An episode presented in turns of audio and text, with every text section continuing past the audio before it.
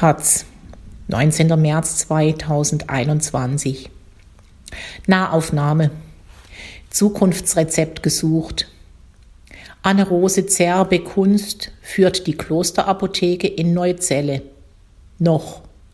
Die 70-Jährige findet keinen Nachfolger. Das ist kein Einzelfall. Die Zahl der Apotheken in Deutschland sinkt stetig über eine Branche zwischen der Sehnsucht nach Veränderung und der Angst davor. Von Svenja Bergt Text und Julia Bayer Fotos. Anne-Rose Zerbe Kunst hat es wirklich versucht. Sie hat Annoncen geschaltet, sie hat persönliche Kontakte genutzt und Kontakte von Kontakten. Sie hat Interessentinnen getroffen, junge Apothekerinnen, die sich vorstellen können, eines Tages selbst eine Apotheke zu führen. Aber nichts half. Seit mittlerweile sieben Jahren sucht die Inhaberin der Klosterapotheke im brandenburgischen Neuzelle eine Nachfolgerin oder einen Nachfolger. Jemanden, der oder die sich vorstellen kann, eine Dorfapotheke zu führen, wie Zerbekunst es ausdrückt mit allem, was dazugehört. Stammkundinnen, denen es mehr um das Gespräch geht als um die Packung Blutdrucksenker. Nacht- und Wochenenddiensten, in denen es auch mal sehr ruhig sein kann. Ein Leben in einem Ort mit gut einem Dutzend Straßen, einem geschichtsträchtigen Kloster inklusive Brauerei und Mönchen.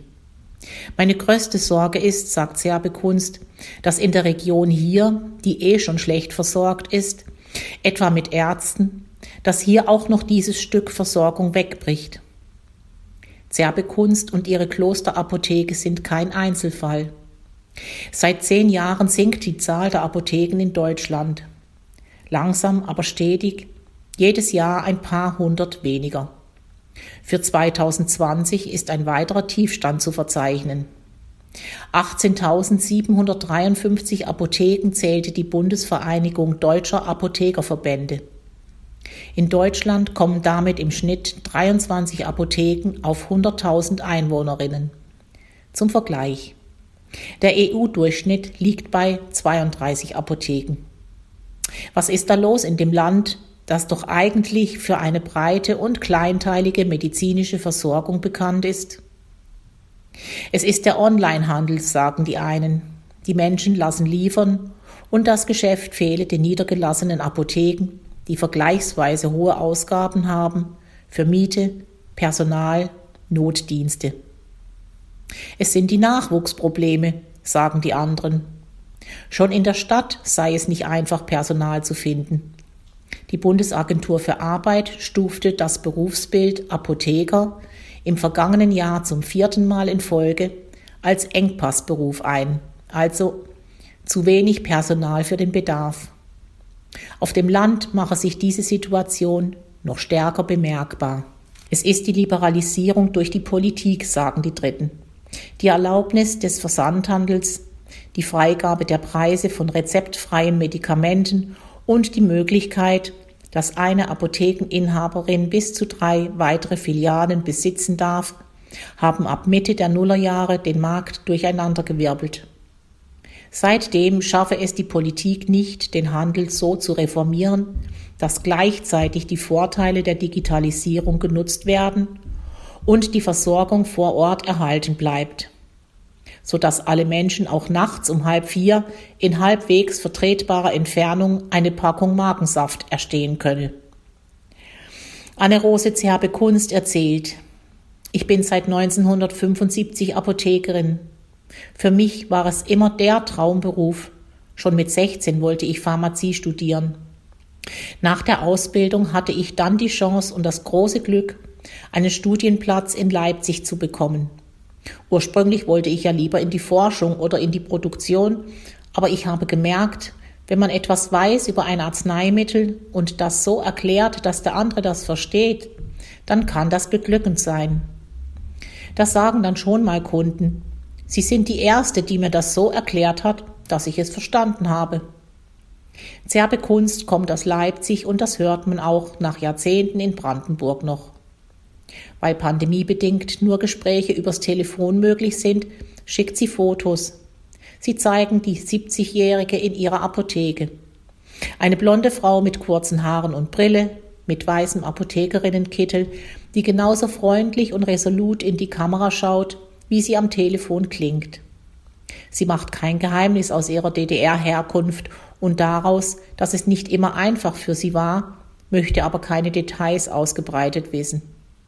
Während sie erzählt, klingt manchmal im Hintergrund das klassische helle Ding-Dong, wenn jemand die Apotheke betritt oder verlässt.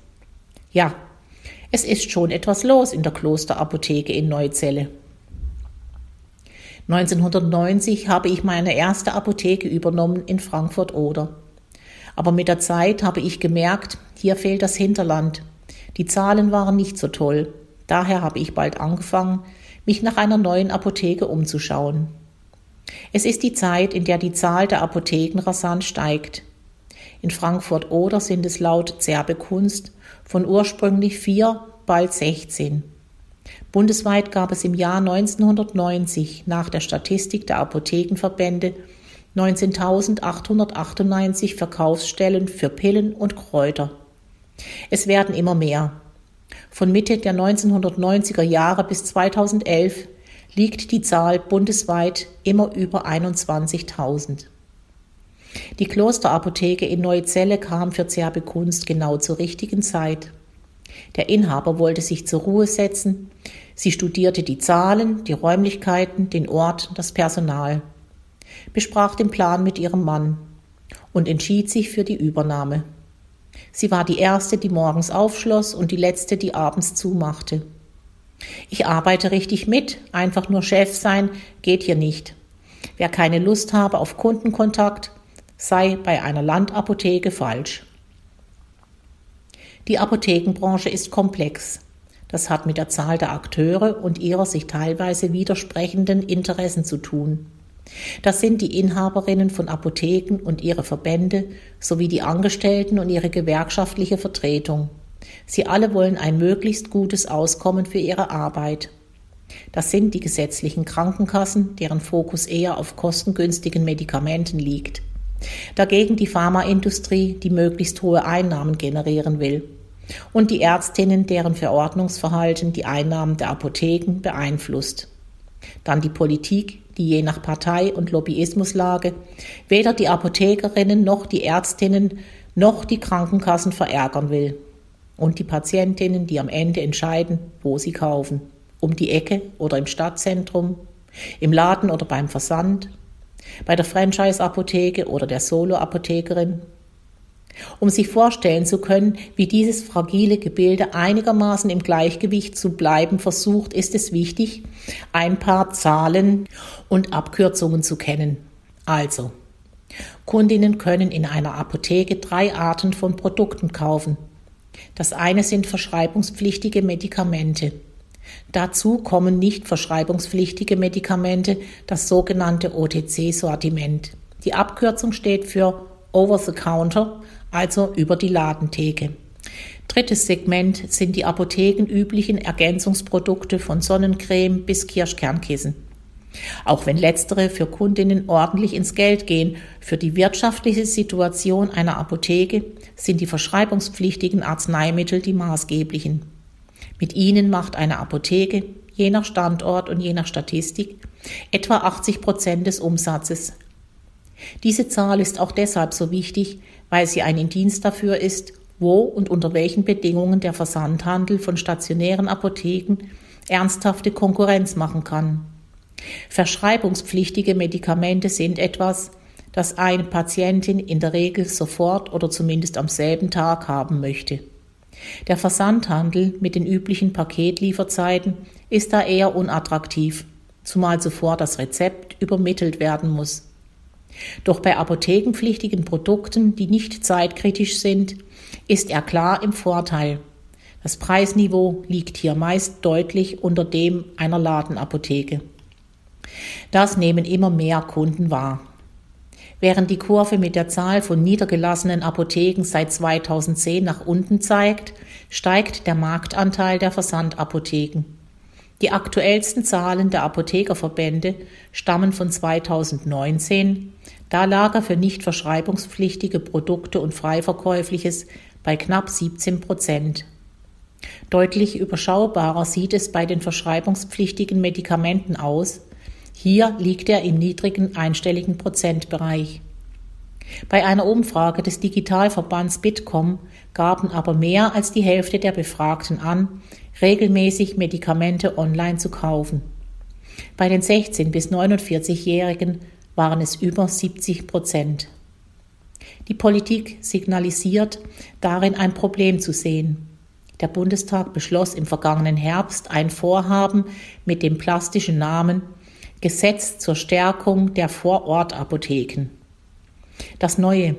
Die Apotheken dürfen den gesetzlichen Krankenversicherungen für Botendienste 2,50 Euro pro Tag und Lieferort in Rechnung stellen. Sie sollen pharmazeutische Dienstleistungen anbieten und abrechnen dürfen. Genaueres ist aber noch Verhandlungssache. Und es gibt eine Art Preisbindung für verschreibungspflichtige Arzneimittel. Versandapotheken dürfen sie also nicht durch Rabatte günstiger anbieten. Sie haben aber bereits angekündigt, dagegen zu klagen. Unter Apothekerinnen wünscht man sich daher vor allem eines ein Komplettverbot des Versandhandels mit Medikamenten. Apotheken sind extrem von den politischen Rahmenbedingungen abhängig, sagt Christian Knobloch, Leiter der Forschungsstelle für Apothekenwirtschaft an der Universität Duisburg-Essen. Daher reagierten die Akteure in der Branche sehr sensibel auf neue Regeln. Nun ist es allerdings nicht so, dass Inhaberinnen von Apotheken flächendeckend ein prekäres Dasein fristeten. Nicht jede Vorortapotheke benötigt eine gesetzliche Stärkung. So kommt eine Analyse der Apotheker- und Ärztebank zu dem Ergebnis, das durchschnittliche Bruttoeinkommen eines selbstständigen Apothekers liegt bei 162.900 Euro im Jahr. Weiter heißt es, das Einkommen eines Apothekers differiert je nach Apothekenform, Region und Dauer der Selbstständigkeit zum Teil stark. Und, um es noch komplizierter zu machen, wirtschaftlich schwierig kann es manchmal eher für eine Innenstadtapotheke in einer überversorgten Gegend sein als auf dem Land. Wie langsam Reformen mitunter greifen, zeigt die Sache mit dem Impfen. In zahlreichen anderen Ländern weltweit, auch innerhalb der EU, etwa in Frankreich oder Finnland, ist es ganz normal. Wer eine Impfung benötigt, muss dafür nicht extra zur Hausärztin gehen, sondern in die Apotheke.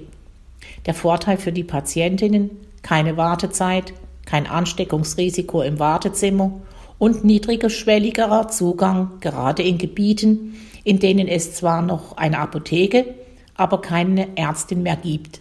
Der Vorteil für die Apotheken. Eine zusätzliche Dienstleistung, mit der sie Geld verdienen können. Der Vorteil für die Gesellschaft. Durch das leicht zugängliche Angebot könnten sich mehr Menschen für eine Impfung entscheiden, was auch den Schutz von Nicht-Geimpften verbessert. Das käme gerade dann zum Tragen, wenn der Schutz vor einer Erkrankung jährlich neu aufgebaut werden muss, wie bei der Grippeimpfung. Der Nachteil läge bei den Ärztinnen. Selbst wenn die Impfquoten steigen würden, hätten sie vermutlich etwas weniger abzurechnen.